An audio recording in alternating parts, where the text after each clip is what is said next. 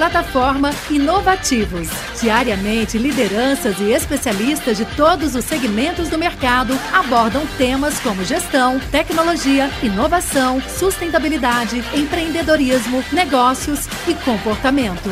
Nossa proposta é compartilhar conhecimento com autoridade para você saber as novidades do mercado onde estiver seja por meio do nosso portal, revista digital, newsletter, vídeos, TV, podcast ou pelas nossas redes sociais. Acesse inovativos.com.br, cadastre-se e faça parte da sua melhor fonte de conhecimento e conexão com a nova economia.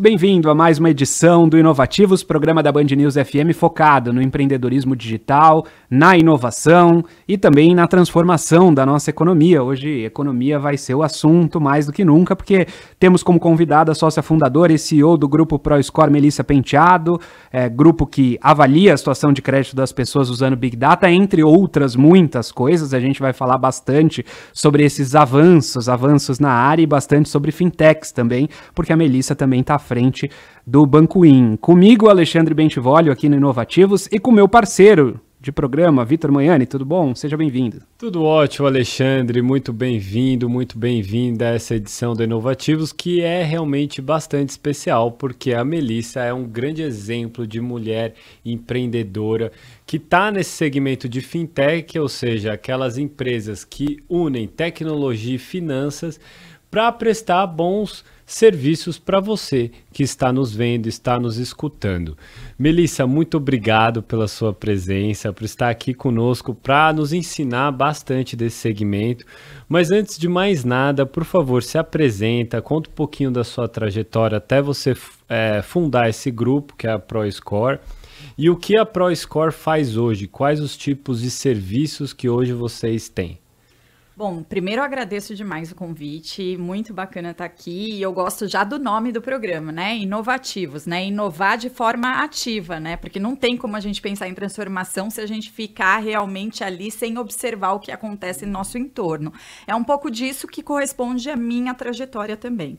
É, eu digo que eu sou muito precoce, né? Eu brinco que, obviamente, desde os 13 anos eu trabalho e eu tive essa virada de chave dentro de casa quando, na verdade, eu não tive nenhum problema financeiro, graças a Deus. A minha família sempre foi muito é, bem estruturada com o aspecto de educação financeira, mas tinha assim, ó, você vai ganhar na meritocracia. Então, presente é só no seu aniversário, se você, né, tiver uma nota boa, um reconhecimento. E aquilo me incomodava muito. Não porque não estivesse certo, mas porque eu tinha um apetite de ir além. E aí foi quando eu pedi para trabalhar, desde os 13 anos, na empresa da família, porque eu não me conformava em não ter uma mesada.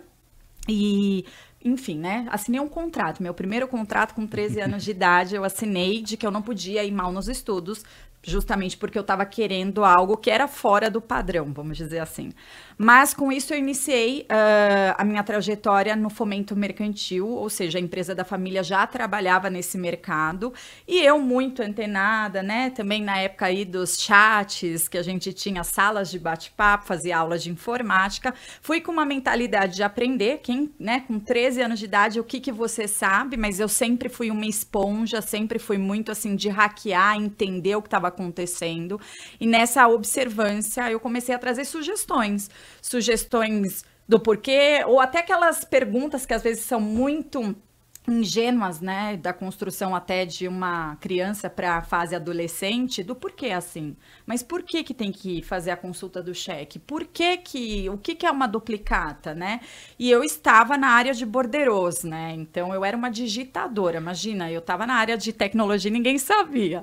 Mas foi ali que a gente começou a ter algumas percepções. Eu que cuidava das consultas aos birôs de crédito me incomodava muito. A gente tinha ali milhares de cheques diariamente e eu fazia aquela uh, seleção para fazer a consulta de alguns, porque você não vai pagar por todos. E foi ali que eu fui tendo uma grande escola, e nessa escola foi um grande porquê. Porque não somos um birô de crédito.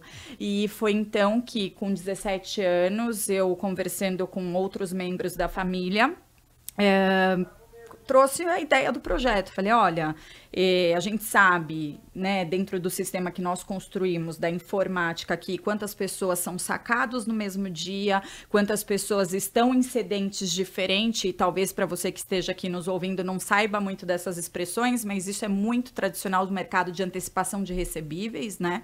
E aquilo me incomodava, porque você era um consumidor comum de uma região. A gente sempre atuou em São Paulo. Então eram operações de varejistas que compravam uma cortina, mas também compravam um bombom, mas também compravam uma joia e estavam ali trafegando e transacionando eh, comercialmente por cheques que a gente acabava analisando. Então, a gente foi criando alguns primeiros sistemas que nós chamávamos mesmo de uh, uma central de análise comportamental, e aquilo foi o prenúncio para o primeiro banco de dados que eu comecei a estruturar junto com as pessoas que toparam esse sonho. Então, com 18 anos, eu fundei a ProScore. Uh, o objetivo, juntamente né, com outros sócios de mercado. E aí, nessa hora, a gente recorre a quem tem realmente mais estrutura financeira.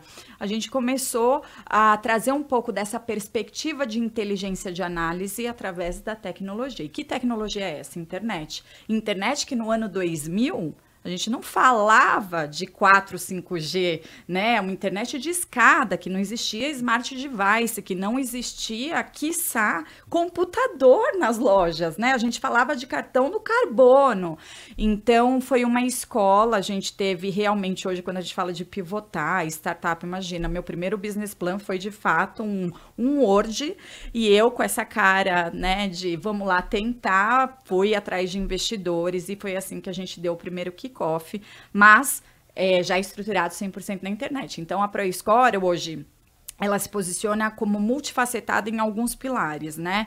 É, o primeiro deles é ser um birô digital de crédito, porque de fato nós somos originados na internet. Tivemos um processo muito grande de catequização, trazendo o hardware junto com o software, que já era SaaS, né? Porque a gente tinha essa perspectiva. Uh, montamos o primeiro data center próprio, né? Ainda não existia, imagina, links dedicados. A gente tinha um backbone diretamente da Telesp celular. Então, imagina, a gente comprava ainda linha telefônica e colocava no nosso imposto de renda, né? Então, para para pensar, é realmente é, um paradigma muito grande que a gente buscou uh, realmente trazer como um começo diferenciado e a história foi indo. Então, ó, óbvio, né? Quanto mais a gente acessa e adere a esse universo novo de tecnologia, mais as informações dos famosos rastros digitais vão ficando e isso pode corroborar a tomada de decisão. Aí entra o Big Data, aí entra o Analytics, tudo que a partir de 2007 começou a ser um pouco mais massificado,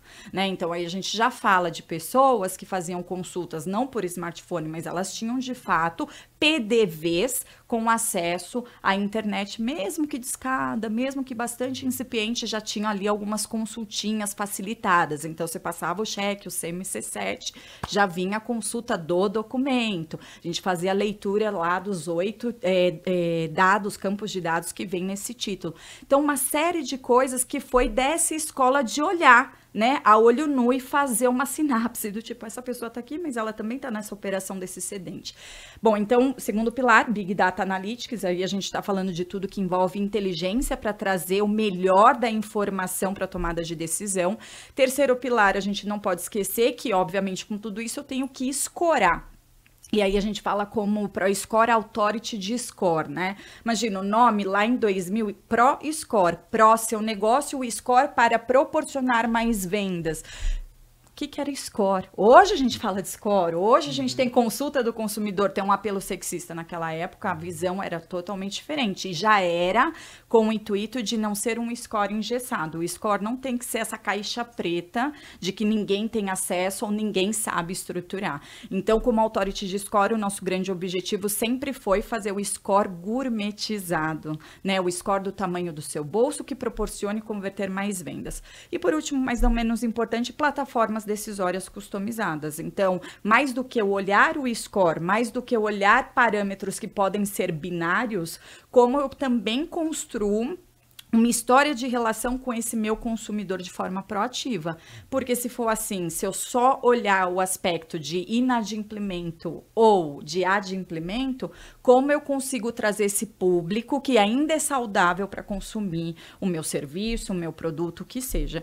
Então é um pouco nessa ótica, e aí entra o Banco In que vocês comentaram, é, a pergunta que sempre vinha né, do cidadão que é cliente do nosso cliente, a ProScore ela é B2B, hoje já é B2B2C, mas por que, que eu não fui aprovado no cliente tal? Por que, que eu não consegui abrir essa conta? Por que, que eu não consegui esse crediário? Por quê? Por quê? Por quê?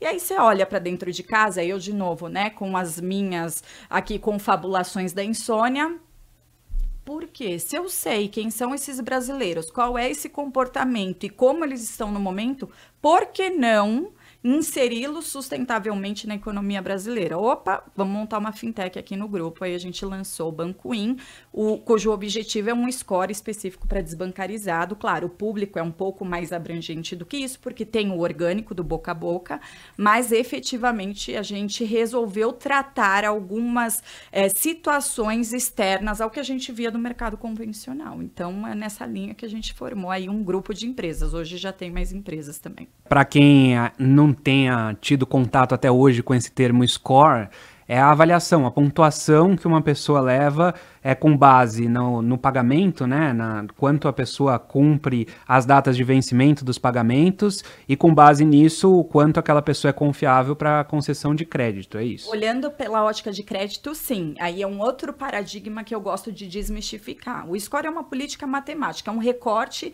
em cima de números estatísticos para qualquer definição. Você quer olhar sobre a ótica de fraude, você tem um score para isso. Você quer olhar pela perspectiva de crédito, você também vai ter. Então, independente dos insumos que você coloque, o resultado vai ser o objetivo que você quer analisar.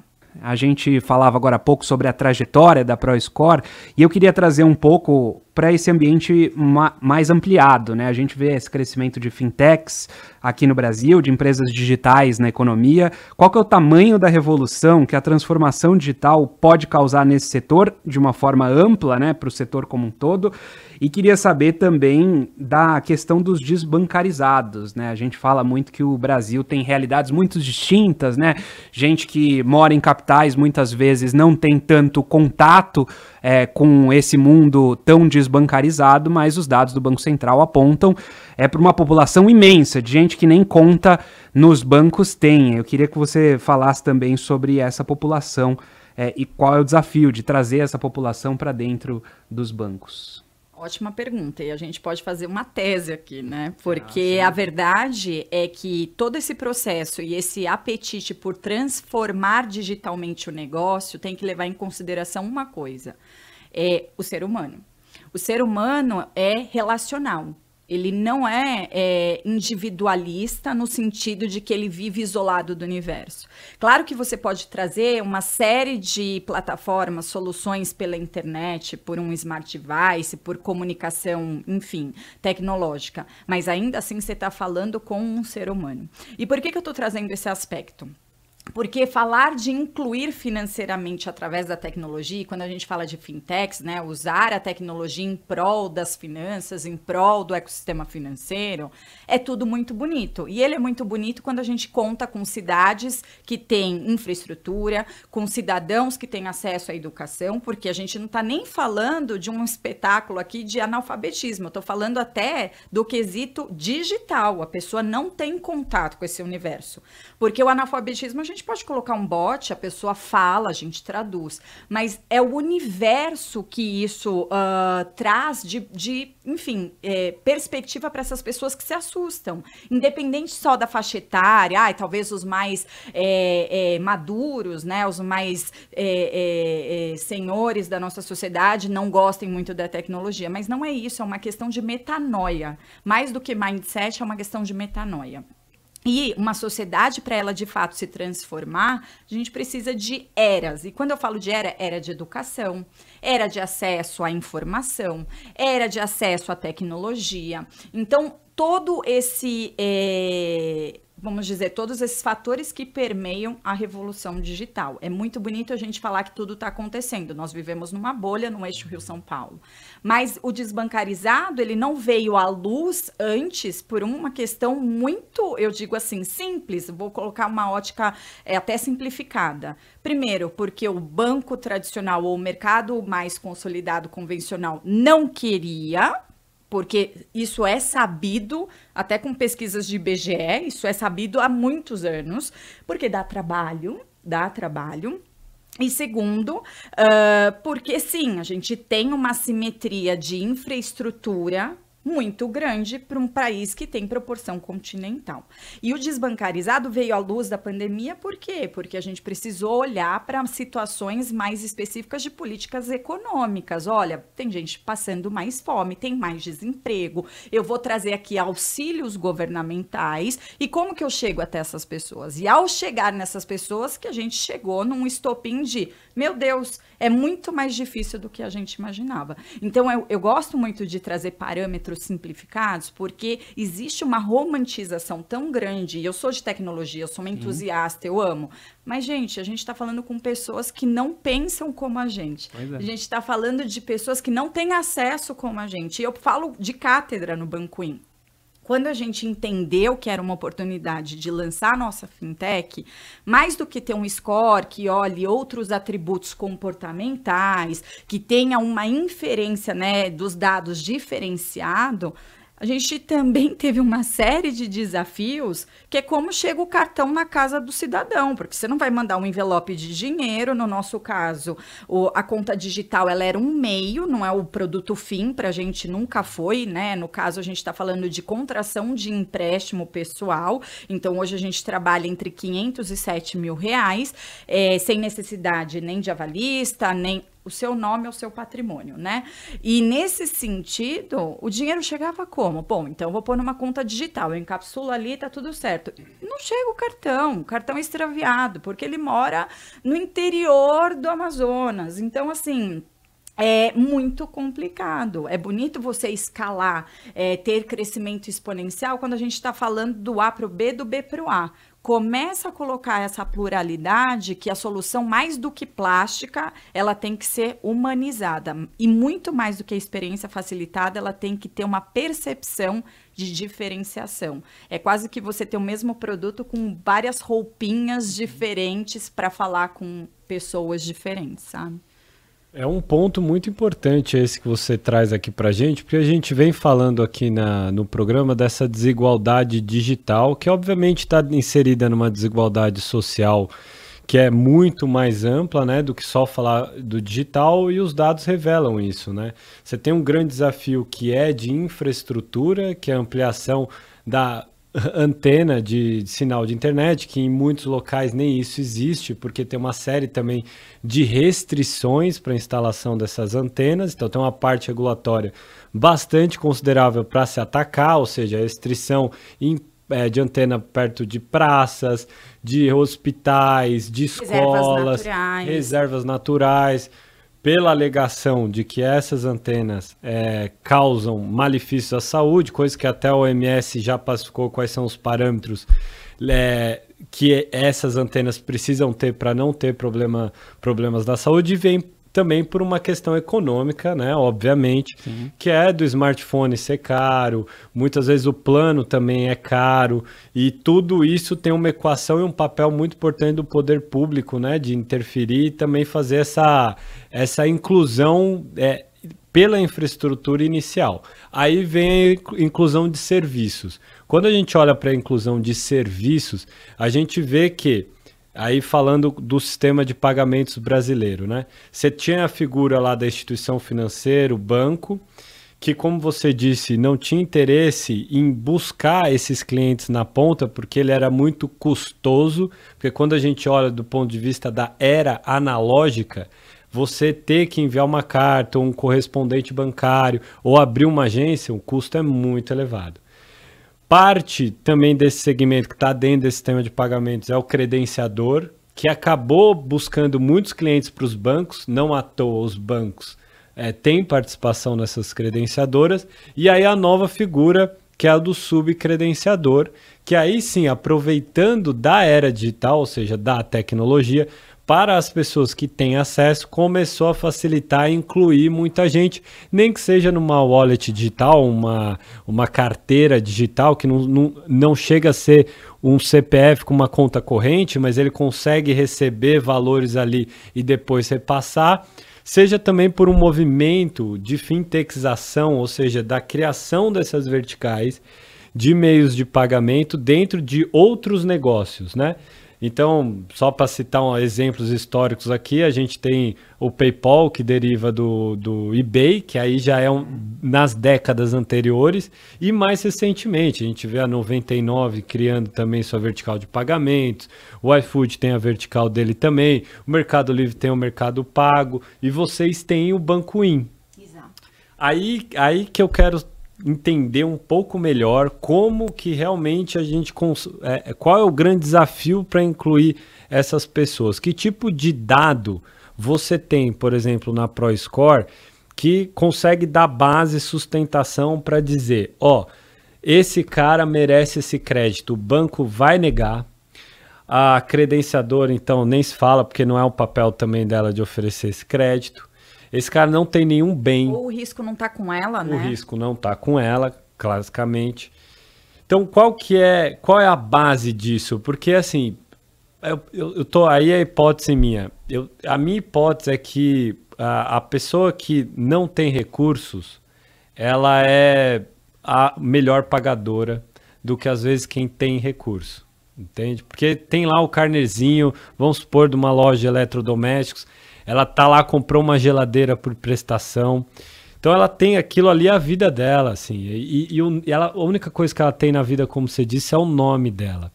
E isso é maravilhoso se a gente conseguir trazer essas pessoas para esse tipo de crédito, porque o crédito que ela vai ter pode ajudar um familiar que está precisando de alguma assistência de saúde, ou ela pode usar aquele crédito para empreender.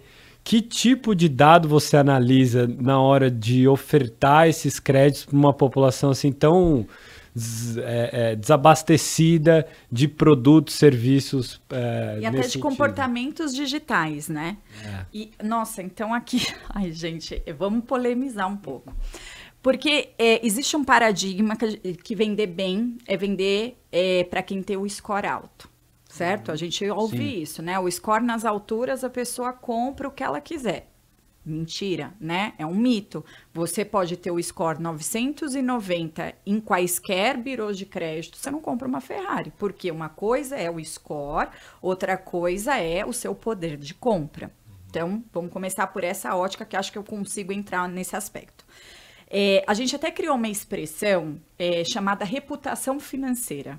Né? A gente sabe que reputação, a população se preocupa com o que você está vestindo, o que você está comendo. Haja visto né, todos os fenômenos de influência que a gente vê na internet, os micro-influenciadores e tudo mais. Então, a questão da reputação financeira, ela tem uma premissa muito mais centenária do que a gente imagina, que é aquele ditado popular: diga-me com quem andas e eu te direi quem és. Por quê? Porque a neurociência também explica que o ser humano ele não aprende pela teoria, mas ele aprende pela emoção. O que significa emoção? Eu estou numa casa que os meus pais não têm uma estrutura financeira, isso não me foi passado. Eu não vi isso palpavelmente dentro de casa. Era comum atrasar contas, era comum uh, comprar mais do que se ganhava. É comum, você absorve aquilo. Claro, você pode reverter, você pode quebrar essa sua crença, com certeza, mas isso é uma natureza do ser humano. Então, hoje, olhando pela perspectiva de dado, uma pessoa que não estava introjetada dentro do universo digital, uma pessoa que tem pouca movimentação financeira, porque às vezes ela é bancarizada, mas ela no sentido de subbancarização. Ela recebe um benefício, ela recebe uma aposentadoria, mas ela saca tudo. Ela não se movimenta, ela não compra pela internet, ela não tá no PayPal. Então, essa história do Big Data também cai por terra, uhum. porque a gente está falando de mais de 40 milhões de brasileiros que estão começando agora a dar esse passo, tá certo? Então, não dá para você ter uma visão única exclusivamente naquele CPF, entendeu? Até porque hoje um bebê tira um CPF CPF e o pai pode comprar com o CPF do bebê. Então, para isso, você tem que ter um cruzamento de uma série de dados, e neste universo de sair da visão única e pessoal daquilo, é ter uma visão um pouco mais holística nesse aspecto, da onde esse cidadão está inserido, quais são os familiares. Hoje nós temos aqui algoritmos autorais e proprietários de family holding. Então, permite a gente ter uma perspectiva e uma premissa até da renda familiar, de tudo que a gente traça de informações não estruturadas associadas a, a, a, informações oficiais que a gente recebe dos órgãos oficiais, que eu consigo ali catalogar sem ser excludente, sem ser olhando aquela perspectiva. Mas tem uma série de dados que ele tem que também trazer dentro do, da sua é, navegação do, do aplicativo, tudo mais que envolve aí um comportamento para a gente analisar mais assertivamente. Ainda assim, é uma longa jornada que a gente vai aprender aí com o passar dos anos. Queria saber de você quais são os próximos passos do grupo, para onde crescer a partir de agora. É, para quem né, sonha o céu é o limite, é, né? Eu, nossa, agora que já podemos ir para Marte, quem sabe, né? Mas é, tem muita coisa ainda para ser feita. Eu estava falando agora no bloco anterior, né? A gente tem aprendido como cada vez mais calibrar os modelos para ter essa pessoalidade, sem que você acabe excluindo desnecessariamente pessoas. Uh, uh, não é porque, né? A gente falou do nome, não é porque a pessoa tem um score baixo que efetivamente ela é uma mal pagadora. Então a gente tira muito desses paradigmas e dessas rotulações. Então, para o universo de dados, até porque, olhando pelo crescimento das fintechs, eu vejo também nascer um movimento de data tech, tá todo mundo agora, nossa, o que não se mede não se melhora, se eu não pegar todos os... Eu tenho mais de 1.500 fontes. Gente, desculpa, mas você não precisa ter 1.500 fontes, você não precisa ter um data lake se você não olha nem para o seu umbigo dentro de casa. Essa é a verdade. Então, às vezes, você tem um portfólio legado que te dá muito mais resposta do que você pegar modelos do mercado e falar, é para lá que eu tenho que ir. E não é. Às vezes a lucratividade do seu negócio não está naquilo. Tanto assim que a gente vê uma série de fintechs trabalhando para negativados, né? Uhum. Então, é, é uma dicotomia imensa nesse aspecto. Para a ProScore, eu vejo sempre o seguinte: quanto mais a gente evolui na era digital e da transformação, o que é de luxo é feito à mão, né? Hoje as coisas mais gourmetizadas, pensadas para você, tanto para a experiência do usuário consumidor final, quanto para o meu negócio, independente do tamanho que ele seja, se eu tenho uma solução que foi pensada para mim, isso vai ser mais efetivo, mais lucrativo, porque de fato eu gero eficiência operacional e financeira. Então não adianta eu consumir, voltando ao universo de dados, 1.500 fontes, ter 30 data providers, se aquilo não te dá resultado efetivo, às vezes é melhor você enxugar, reanalisar dentro de casa e trabalhar com quatro parâmetros que é o essencial para você tabular uma tomada de decisão.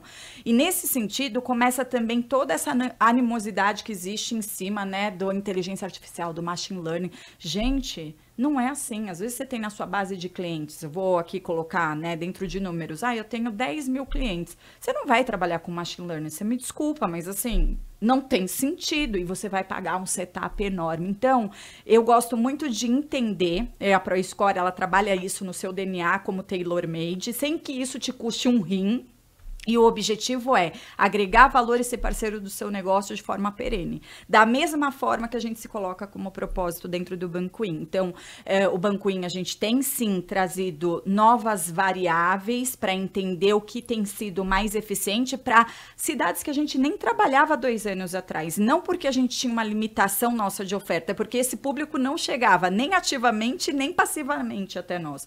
E, uh, por exemplo, com a pandemia, a gente criou uma iniciativa que se chama Combin, que é um pouco da contramão do que todo mundo fez, que foi, opa, fecha-se tudo, não estamos olhando aqui o mercado em loco presencial e vamos fazer tudo no digital. A gente fez o quê? É, o Banquin com a Combin é a unidade itinerante que vai até a comunidade, vai tirar dúvida, vai fazer uma educação financeira, até a gente desemboca um pouquinho nessa situação, você vê, são dois universos que se comunicam muito bem, mas do superendividamento quantas famílias e quantas pessoas emprestaram o seu nome durante esse processo, pegaram uma série de dívidas e a gente acaba desembocando até numa lei que é necessária para esse momento, porque não teve uma educação do que fazer com esse dinheiro. Era para ter uma subsistência por mais seis meses e, de repente, famílias compraram um tênis de mais de mil reais. Então, é um processo que nós acreditamos muito. Então, eu dei o exemplo da Combin, mas tem hoje, falando do score mesmo de novos produtos, a gente tem criado agora né, uma plataforma chamada Distribuir, que vai fazer toda a cobrança omnichannel, inclusive desembocando na renegociação de dívidas, porque eu não tenho como não costurar todas essas pontas. O score 360, porque existe assimetria informacional nos fornecedores tradicionais de mercado. Então, como que eu agrego valor para ter essa visão do que o que, que é melhor? É, e aí a gente, enfim, como eu disse, com dado dá para trabalhar uma infinidade de coisas. É, eu queria agradecer aqui a disponibilidade e atenção convite da Band News FM da Melissa Penteado, CEO do grupo ProScore, falando também sobre o Banco In aqui com a gente é, durante todo esse papo no Inovativos. Obrigado pela atenção. Eu que agradeço. E a gente volta na semana que vem com mais um papo aqui no Inovativos. Lembrando que você acompanha o nosso programa aos domingos, do meio-dia a uma hora da tarde. Também as pílulas, as nossas colunas ao longo da programação da Band News FM, às terças e sextas. E também o programa com essas conversas ampliadas no nosso canal do YouTube. Tem lá todas para você conferir na hora, no dia em que você quiser. Voltamos na semana que vem, Vitor. Até lá. Até lá, obrigado Melissa, obrigado você, ouvinte, também telespectador nas redes sociais. Não deixe de se inscrever na, no canal da Band News FM, deixar o joinha e também comentários, já que a gente falou tanto de dados aqui. O seu comentário é muito importante para a gente aprimorar cada vez mais esse programa. Valeu! Plataforma Inovativos. Diariamente, lideranças e especialistas de todos os segmentos do mercado abordam temas como gestão, tecnologia, inovação, sustentabilidade, empreendedorismo, negócios e comportamento. Nossa proposta é compartilhar conhecimento com autoridade para você saber as novidades do mercado onde estiver seja por meio do nosso portal, revista digital, newsletter, vídeos, TV, podcast ou pelas nossas redes sociais. Acesse inovativos.com.br, cadastre-se e faça parte da sua melhor fonte de conhecimento e conexão com a nova economia.